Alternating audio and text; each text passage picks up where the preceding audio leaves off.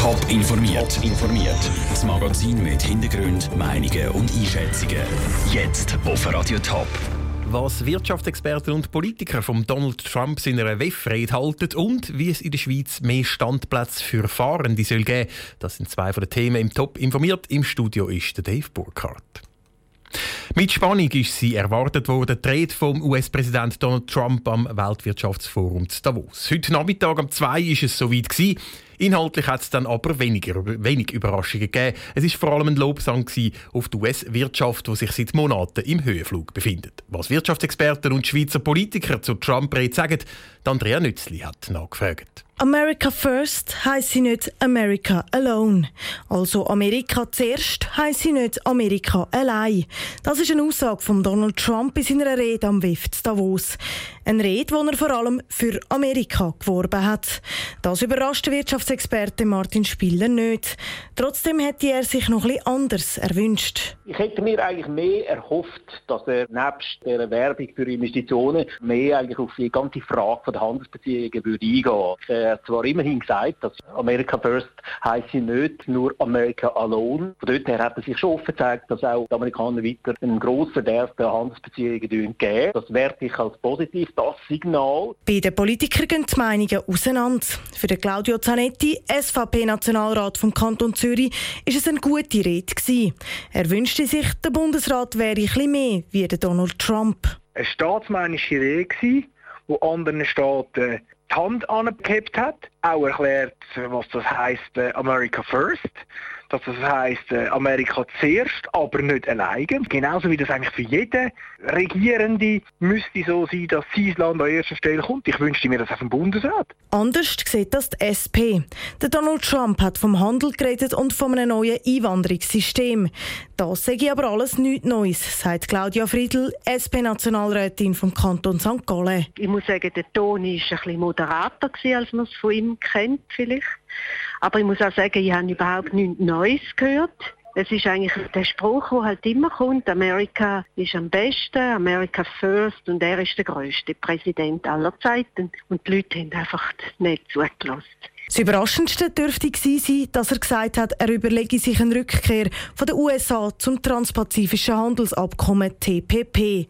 Ein Freihandelsabkommen mit verschiedenen Ländern, wo die USA letztes Jahr austreten ist. Der Beitrag von Andrea Nötzli. Donald Trump ist unmittelbar nach seiner Rede wieder aus der Schweiz abgereist. Mehr zu seiner Rede sind Treffen mit den Bundesrat Berse, Schneider, Ammann und Gassis heute am Vormittag und seinem 29-stündigen Schweizer Aufenthalt gibt es auf toponline.ch.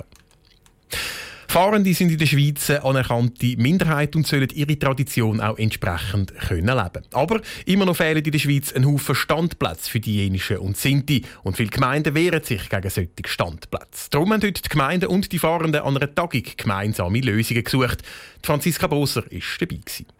40 bis 50 Stellplätze fehlen, für das die Fahrenden ihre Tradition können leben und mit ihren Wegen können in der Schweiz umziehen Auch Transitplätze für ausländische Fahrende gibt es nur halb so viel wie nötig wären. Viele Gemeinden wehren sich gegen einen Stellplatz, sagt der bernische Regierungsrat Christoph Neuhaus, der selber immer wieder mit Gemeinden zu tun hat, die den Aufstand proben. Es braucht vielleicht eine äh, Gruppe Fahrende, die einen schlechten Auftritt hat und dann wehrt man einfach ab. Aber das sind Menschen und die verschwinden nicht einfach, sondern die müssen weiter und nur vertreiben.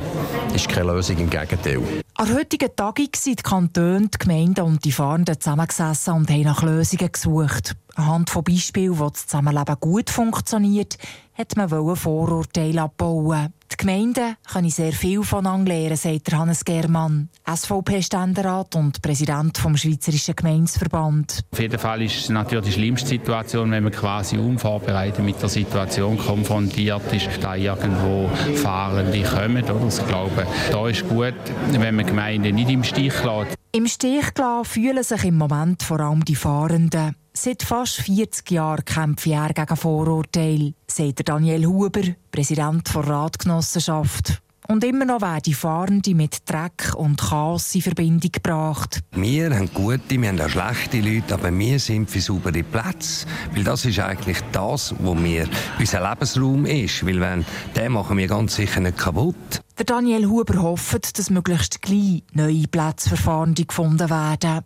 Ein friedliches Zusammenleben, sagt er, gäbe es nur, wenn sich die Sesshaften und die Fahrenden gütlich einigen. Ich glaube nicht, dass mein Volk aufgibt. Sie werden immer da sein, sie werden immer fahren. Aber es ist nicht der Weg zum Frieden, es ist der Weg zum Hass. Ein Weg, wo weder Kantone noch Gemeinden noch die Fahrenden einschlagen wollen. Ob die heutige Tagung vielleicht ein bisschen etwas bringt, wird sich zeigen. Endgültig gelöst hat man das Problem aber sicher noch lange nicht. Franziska Boser hat berichtet.